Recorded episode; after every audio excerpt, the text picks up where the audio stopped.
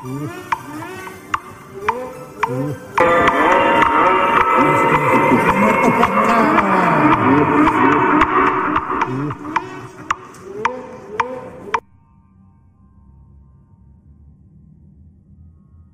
es el Pan de Muerto Podcast, donde el terror sabe mejor. El único pan con cero calorías y 100% de su gestión. Las almas en pena con pan son buenas. Y si aún no tienen su pan favorito, pausen el episodio y vayan por uno para ustedes y sus misterios de la medianoche más queridos. Ed, bienvenido al Pan de Muerto Podcast. Ya tenía este rato queriendo este, lograr esta, este dueto. Tú empezaste primero que yo con esto del podcast. Estaba viendo en Misterios de la Medianoche y en Spotify que el primer episodio se subió el día 15 de julio del 2020. Eh, fue cuando subiste tu primer episodio. Antes de eso ya tenías algo en otras plataformas o ahí fue cuando arrancaste. Había comenzado eh, en YouTube, pero no con el no con Misterios de la Medianoche, sino con un canal que se llama Cine Espacio, junto con mi primo. Ajá. Este, yo hacía los clips de las películas de terror. Y entonces eh, se me ocurrió hacer un, un canal por mi cuenta que fuera única y exclusivamente de, de terror. Así que empezaste con clips de cine.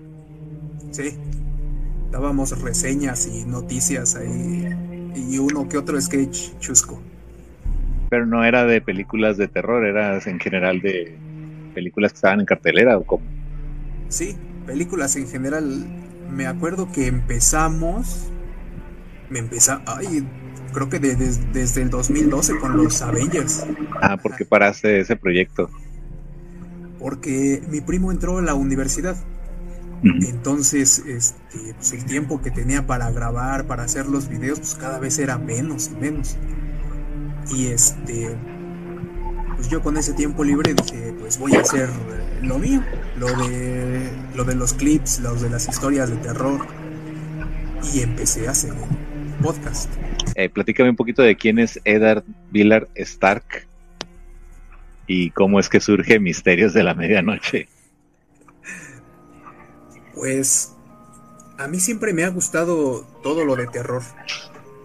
O sea, yo eh, una de las anécdotas que le cuento mucho a mi esposa es que cuando yo era chiquito, mi mamá me contaba historias.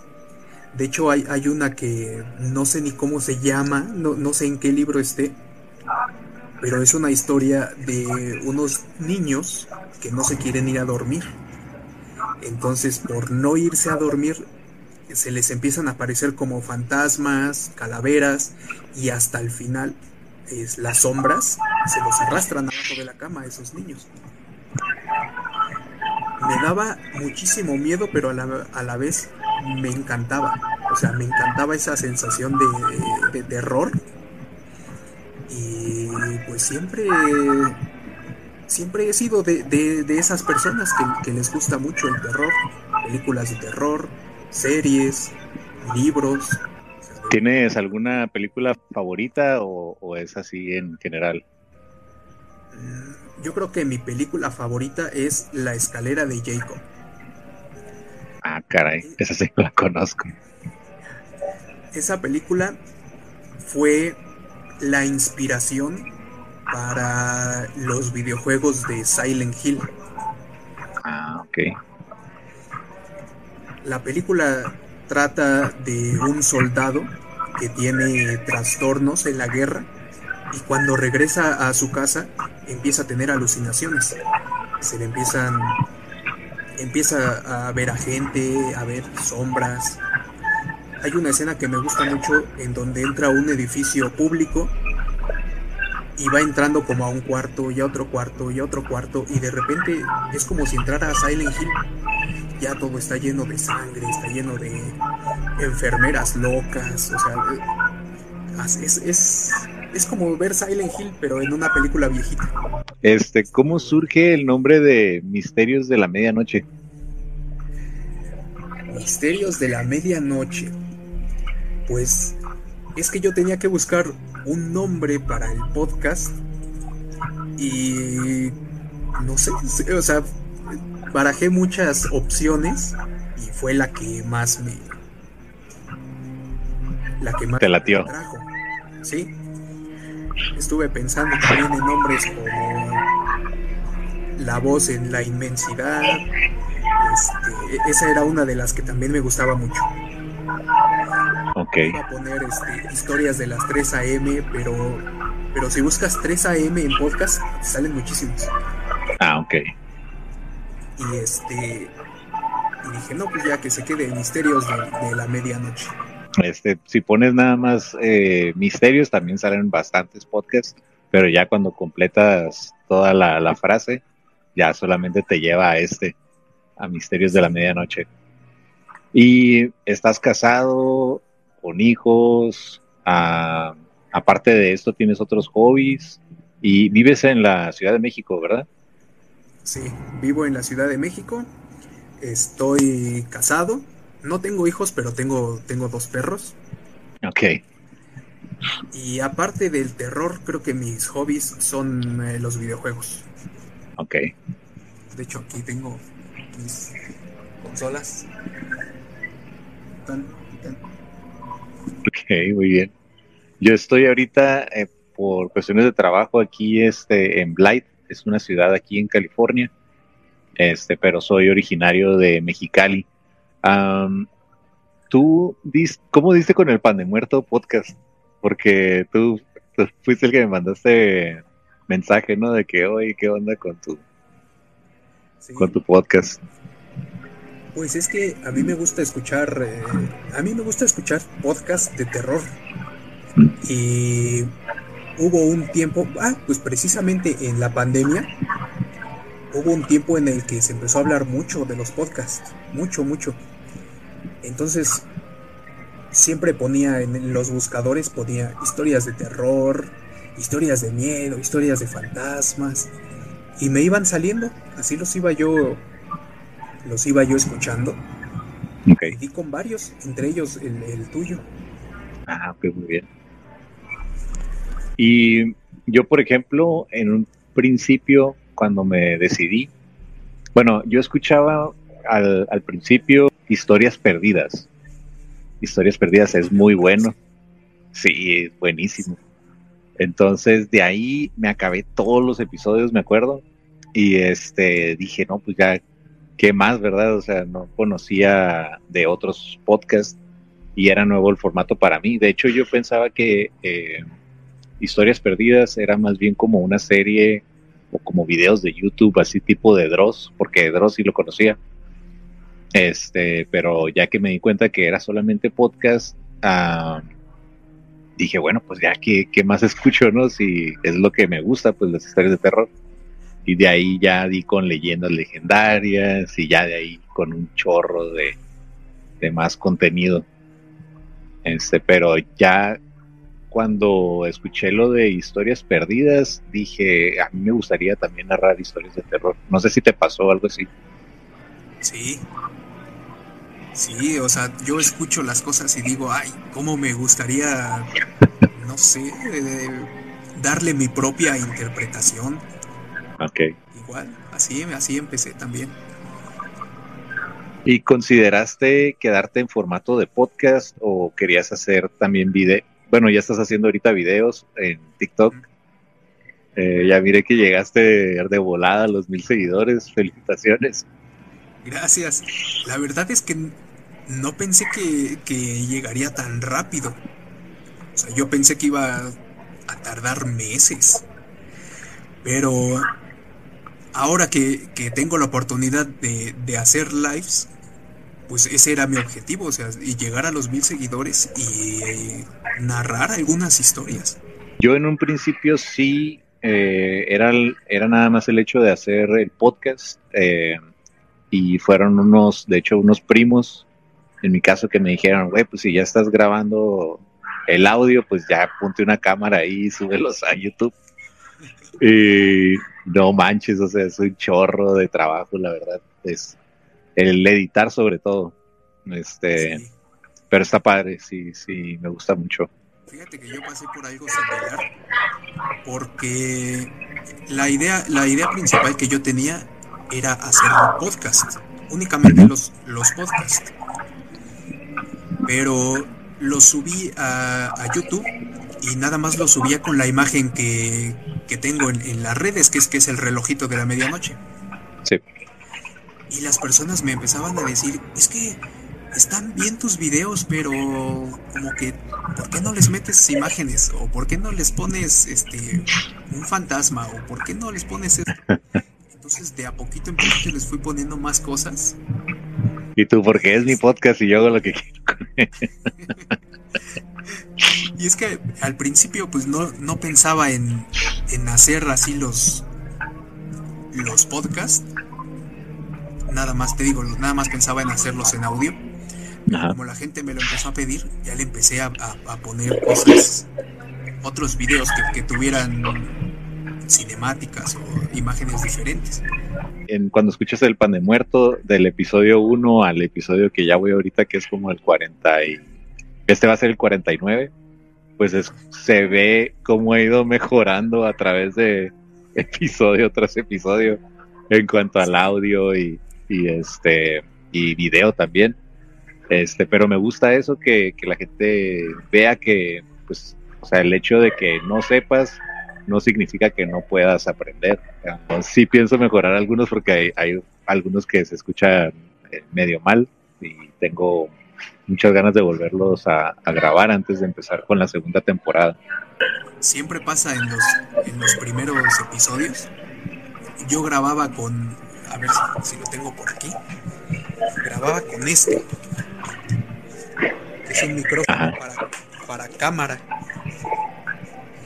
Y se escuchaba bien, pero se escuchaba mucho ruido, mucho ruido.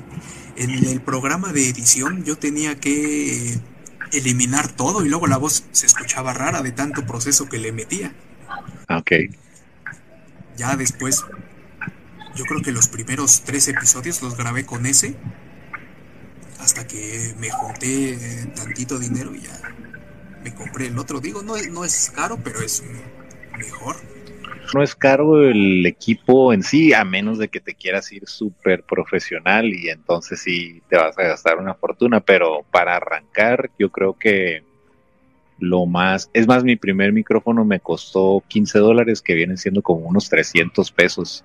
Lo encontré en especial y todavía lo conservo porque eh, no falla en sí. Este, ese ha salido en muchos de los episodios ah, cuando tengo invitados y este y ahí lo, conservo con mucho cariño porque de ahí fue donde arrancó este, este proyecto.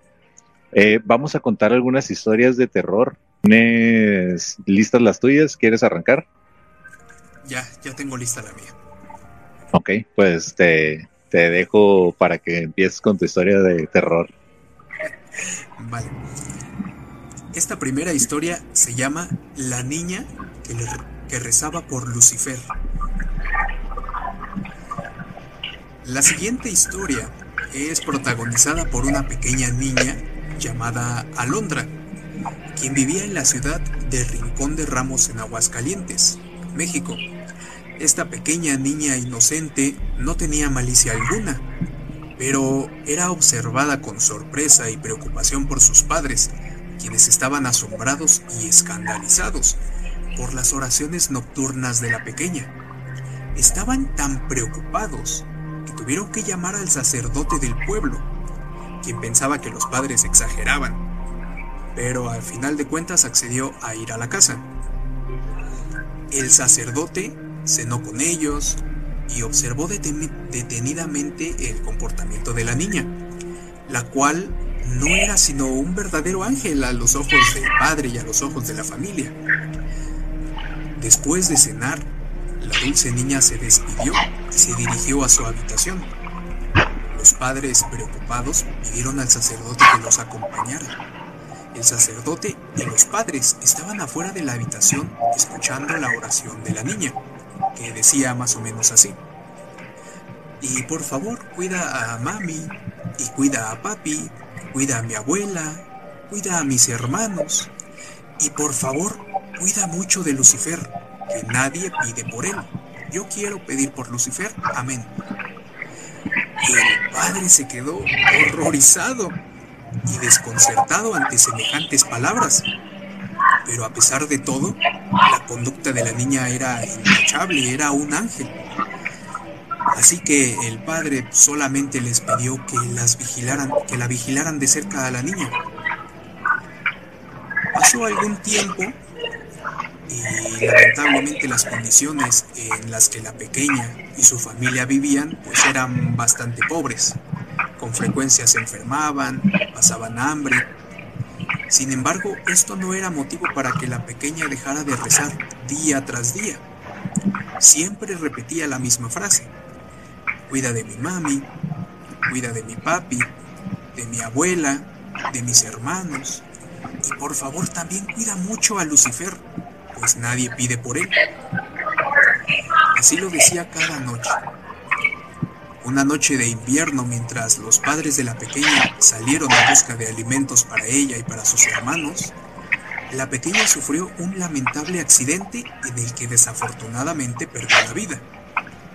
Sus padres lloraban su miseria cuando de la nada ocurrió algo inesperado, pues a la casa humilde arribó el carruaje más majestuoso que nunca se hubieran imaginado ver. Ni en esa parte, ni en otra, ni en ninguna otra parte del mundo. Tenía rosas, tenía coronas, una carroza elegante jalada por seis caballos enormes, negros. Pero al frente del cortejo se encontraba un apuesto joven, de piel blanca como la nieve, de cabello oscuro y sedoso, Portaba un traje fino de gran gala color negro. Tanta belleza cautivaba, pero lo que más impactaba eran sus ojos. Sus ojos que eran rojos como la sangre y estaban encendidos como el fuego. El hombre lloraba la pérdida de esta niña. El sacerdote antes contactado por los padres inició la misa de cuerpo presente.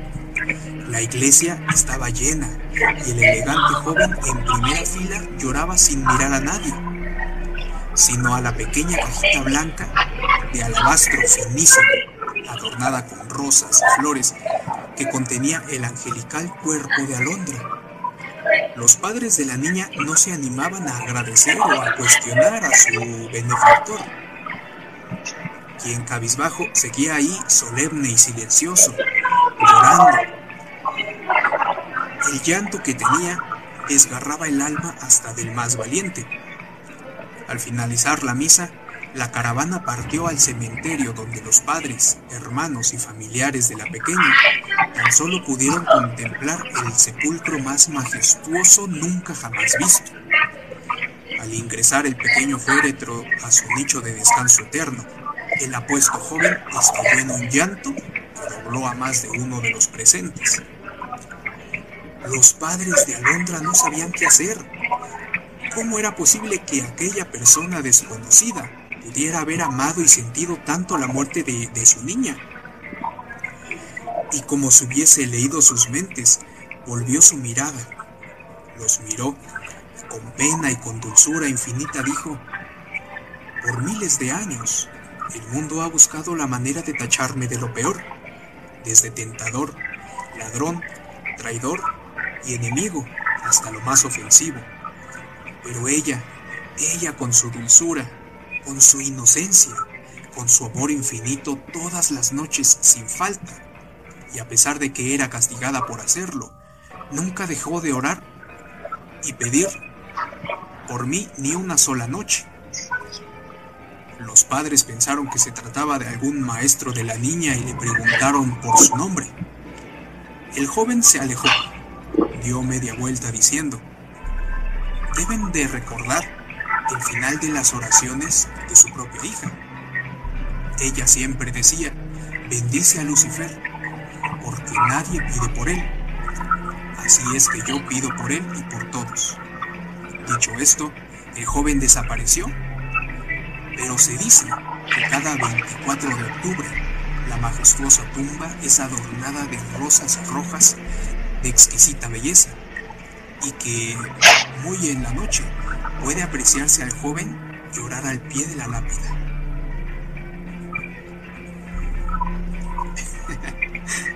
Muy bien. Esa es la primera historia. Empiezo con la, con la mía entonces. Sí. Ok, esta se titula Drogfell, la primera pesadilla. Todo empezó un día. Sin ninguna intención le creí. No pensaba que iba a pasar basado en lo que sentía cuando me enfadaba. Le llamé Drogfell. Era un sentimiento que se aferraba a mí como una droga. No importaba cuánto golpease las paredes o lo mucho que apretara ese vidrio sobre mi muñeca. Solo se alimentaba más y más creciendo como una adicción. Aquel día en el museo sentía una extraña angustia, como si no tuviera que estar ahí. Había una ouija y un antiguo libro de conjuros que le quitaron a una bruja antes de quemarla. ¿Qué puede salir mal? Me repetía, buscando una solución. Un, un conjuro empleé como soltarse de cosas negativas.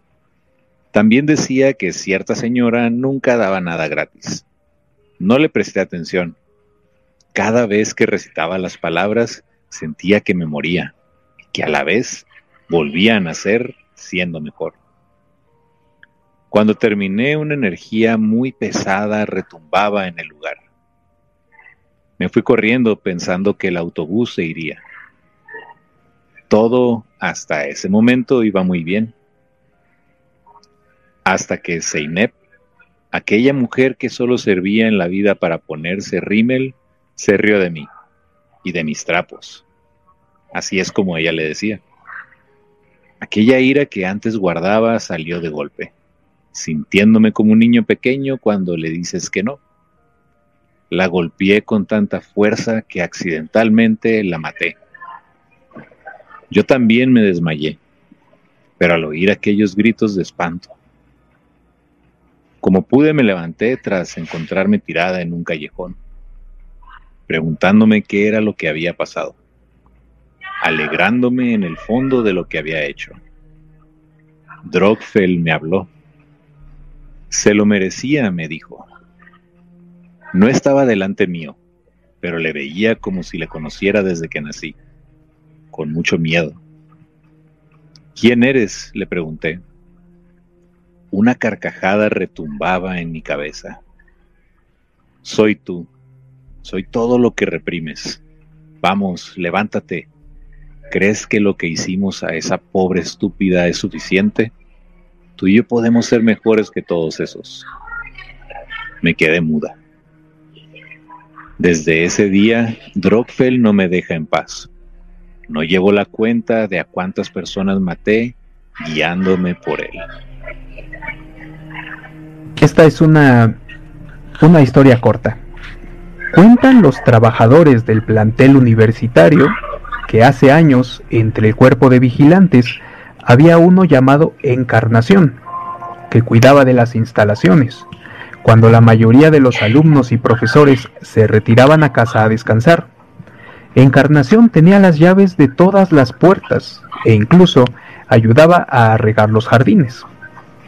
Al inicio de la década de los 2000, Encarnación falleció, pero algunos dicen que se algunos dicen que no se fue de la escuela. Cerca de las canchas deportivas y de algunos talleres, miembros de la comunidad sugieren que han visto al Señor realizando sus rondines y que incluso les da los buenos días como lo hacía en vida. Los animales también son leales a sus dueños, aun cuando se marchan. Hace algunos años, vigilantes de la UAM eran acompañados en sus recorridos por un perro, que dejó este mundo hace mucho tiempo. Los acompañaba desde el inicio de su recorrido en la caseta, pero al regresar, antes de dar la vuelta por el último campo, el perro desaparecía. No obstante, los trabajadores y estudiantes han escuchado su respiración agitada cuando caminan por lugares, lugares solitarios como si alguien los acompañara para que estén seguros. Ex vigilantes comentaron que quienes pasean en la noche en el sitio, cuidando la seguridad, podían escuchar un par de tacones, pero no le tomaban importancia. Sin embargo, una historia tenebrosa tuvo lugar cuando una pequeña de preescolar pidió permiso a su maestra para acudir al baño. A los pocos minutos la niña regresa llorando y le dijo que no podía entrar al baño porque la señora, que estaba atrapada en la pared, se reía de ella. Este, ya de hecho las que yo traigo son básicamente creepypastas. Este, esa es más una historia de terror. La primera fue creepypasta tuya, ¿no? Sí. Y esta es más historia de terror. De esas que se cuentan así de, Ah, de boca en Yo fíjate que tengo ganas de hacer un episodio Sí, hay algunas de muy la Deep Web, buenas. por eso el siguiente relato eh, me gustó bastante porque trata acerca de todos esos riesgos a los que te expones al entrar a esa red oculta. Y dice así, antes de entrar a la Deep Web, ponte a pensar qué tipo de cosas te vas a encontrar en ella e infórmate de los peligros que existen en esta. No cometas el mismo error que yo al entrar sin tener un buen antivirus o tener un VPN. Y dice así. Recuerdo que todo sucedió en un verano. Yo estaba en la casa de unos primos en Estados Unidos, estaba aburrido y no tenía nada que hacer. Así que prendí mi ordenador y empecé a hablar con algunos amigos. Uno de ellos hizo un reto sobre estar dentro de la Deep Web durante una semana y el ganador del desafío ganaría 100 dólares. Obviamente todos aceptaron el desafío, incluyéndome a mí, solo para ganarme esos 100 dólares que al final casi me cuestan la vida. Al principio no sabía cómo entrar a la Deep Web, así que me dispuse a ver videos de cómo entrar y al final lo logré. Me puse a explorarla, qué había dentro de ella y recuerdo que encontré cosas muy bizarras y raras. Como personas siendo torturadas, venta de armas y venta de drogas, pornografía infantil, etc. Me dio muchísimo miedo entrar a esas páginas raras, pero también curiosidad por saber qué había en estas páginas.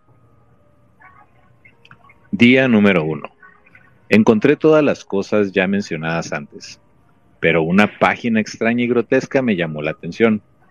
Creo que se llamaba Project of the New Life, que significa Proyecto de la Nueva Vida. Era una página que en el inicio de esta había una nota en inglés que decía lo siguiente. Esta no es una broma, ni una, ni una religión inventada. Somos los hijos de la nueva vida que esperan la llegada del apocalipsis y la destrucción total del mundo. Nosotros somos una secta que busca cada día nuevos seguidores y o adoradores de la muerte. Al entrar a esta página estás ofreciendo tu alma a la secta y preparándote para ser un miembro más de nosotros. Al principio creí que era solo un grupo raro de personas con algún trastorno o algo así, pero a medida que me fui adentrando a la página empecé a darme cuenta que no era una página falsa.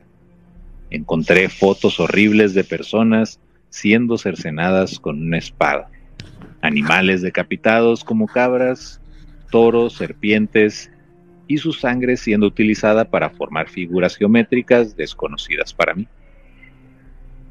Día número 2. Seguía navegando en esta página que me llenó de curiosidad, pero al mismo tiempo miedo. Había una sección de archivos que hablaban sobre el fin del mundo, sobre la llegada de Satanás, junto a seres que tenían otra forma de vida muy distinta a la nuestra, de cómo los miembros de la secta podían hablar con demonios. Empecé a leer el archivo por archivo hasta que recibí un SMS de un usuario que lo único que decía era elegido. Decidí no responder el mensaje y descansar un poco. Día 3. Me desperté y revisé mis mensajes por curiosidad y encontré otro del mismo usuario que decía lo mismo que el anterior. Entonces lo bloqueé y decidí, decidí seguir investigando aquella extraña página. Entré otra vez a la página y me encontré con una advertencia de la página que decía, We are seeing you. No entendía lo que esa advertencia quería decirme. O sea, en español era, te estamos viendo. Día número 4. Estaba tan interesado en el sitio web que se me habían olvidado hacer las compras de la semana. Entonces apagué mi computadora y salí hacia el supermercado. Estaba caminando en la calle cuando recibí otro mensaje del mismo usuario diciendo por tercera vez lo mismo, elegido. Entonces le pregunté quién era y qué quería decirme con lo de elegido. Y me respondió, otra vez con el mismo mensaje. No entendía qué me quería decir con lo del elegido. Mientras estaba llegando al supermercado recibí una llamada que decía, We are seeing you. Entonces entendí que algo tenía que ver con la secta y cuando salí del supermercado recibí más de 10 mensajes que esta vez decían lo mismo de la llamada. Entonces noté una camioneta negra, la cual me estaba siguiendo desde que salí de la calle. Como pude me escondí entre la multitud de personas que caminaban por la zona. Logré que la camioneta se alejara y entonces decidí regresar a mi casa. Día número 5. Dejé de entrar en la página y decidí abandonar el desafío de la Deep Web. Le dije a mi amigo que era mala idea hacer eso. Recuerdo que me dijo que era un cobarde y un miedoso. Entonces preferí no responderle y decidí dejar el desafío. Día número 6. Este fue uno de los días que marcó mi vida. Había decidido no volver a entrar a la web y ver televisión en mi cuarto que daba directamente hacia la calle. Eran las 10 de la noche y estaba viendo noticias cuando escuché un motor de algún auto. Y cuando decidí observar por la ventana de mi cuarto, era la misma camioneta negra que me seguía desde aquel día. Se había estacionado frente a la casa. Decidí llamar a mi primo para decirle sobre lo ocurrido, pero él no me contestaba. Lo llamé varias veces, pero no respondía el teléfono. De pronto unos tipos se bajaron de la camioneta con unos perros y unos cuchillos. Miré cómo esos tipos se metían en la casa y por desgracia se me cayó el teléfono. Lo único que me quedaba era escapar por la azotea de la casa. Me subí al tejado y salté hacia la calle. Logré escapar botando espuma por la boca y perdí el conocimiento. Día número 7. Desperté en la casa de unos vecinos y me dijeron que todo iba a estar bien, que me apoyarían por lo sucedido y que los responsables del asesinato ya habían sido capturados. Mi sangre se puso helada y pregunté, ¿cuál asesinato? Ellos me explicaron que encontraron el cadáver de mi primo en un saco de papas tirado en un callejón y que los asesinos eran miembros de una secta satánica peligrosa.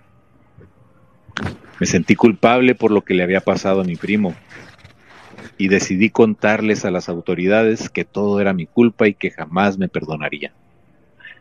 Hasta el día de hoy recibo llamadas extrañas y me siento observado. Decidí cambiarme de casa y ocultarme en ella por un tiempo. Y esa fue la experiencia de la Deep Web. No, bueno. Es que de la Deep Web hay muchísimas historias buenísimas. Esta es igual una, una leyenda urbana de, de aquí de la Ciudad de México. Se llama La rata gigante de la Merced. Debido a la actividad comercial de la Merced, la presencia de ratas y otro tipo de fauna nociva no es de extrañarse. No obstante, algunos aseguran que la población de roedores ha disminuido drásticamente en los últimos tiempos. Aunque hay quien dice que lo anterior se debe a fumigaciones, otros adjudican el hecho a una rata del tamaño de un perro. La leyenda que hace años, la leyenda dice que hace años una madre adolescente cuidaba a su pequeño bebé, que no dejaba de llorar y estaban al interior de un puesto. La joven, ya fastidiada, descuidó al bebé por algunos segundos y lo dejó ahí en, una cuna. Al volver y al revisar a su niño, lo encontró tirado en el suelo con la mitad del cuerpo metido en una pared. La joven intentó levantar a su hijo, pero algo parecía forcejear. Al lograr rescatar al niño, llegó el tenebroso descubrimiento. El brazo del bebé había sido carcomido por el roedor gigante, que al verse descubierto emprendió la huida. Algunos dicen que lo vieron correr, y son los mismos que dan fe de su enorme y monstruoso tamaño. Se dice que hoy en día esa rata gigante vive en los túneles del metro de la Ciudad de México. Esa historia es bien, bien famosa y bien conocida. Este, de hecho, en un, estaba pensando hacer un episodio al respecto con ese y otros temas de ratas. Este, traigo otra historia, eh, pero es un poquito larga. Y lo que pasa es que, hablando de ratas, esta ciudad de Blythe es conocida por tener pues muchísima gente viviendo en situación de calle y este pues es seguro hasta cierto punto, pero ya miré varios que nada más andan aquí dando vueltas afuera del Starbucks. Entonces creo conveniente finalizar la, la transmisión. Pues por ahorita, por mi parte, sería todo. ¿Quieres dar tus redes sociales? Me pueden encontrar como Misterios de la Medianoche en prácticamente las redes sociales más, más usadas. Digo, es el mismo nombre para todas, Misterios de la Medianoche. Yo tengo un correo electrónico que es de muertopan.aol.com. Si tienen alguna historia, algún cuento de terror o algo chistoso que quieran compartir, pueden mandarlo a este correo. En Instagram y en YouTube estoy como Pan de Muerto TV. Y en Facebook, en TikTok y en Twitch estoy como Pan de Muerto Podcast. Y tengo por ahí un grupo de Facebook que es Pan de Muerto Podcast, memes, comedia, historias de terror y más. Y ese grupo de Facebook es para que compartan todo eso que no quieren que vean sus tías en el Facebook. Este, pues por mi parte sería todo. Yo soy Abraham Rocha y que tengan una noche de espanto.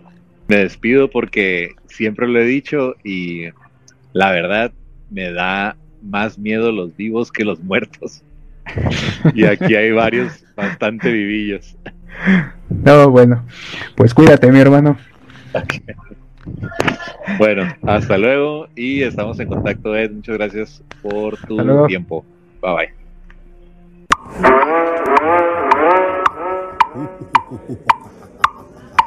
Ooh.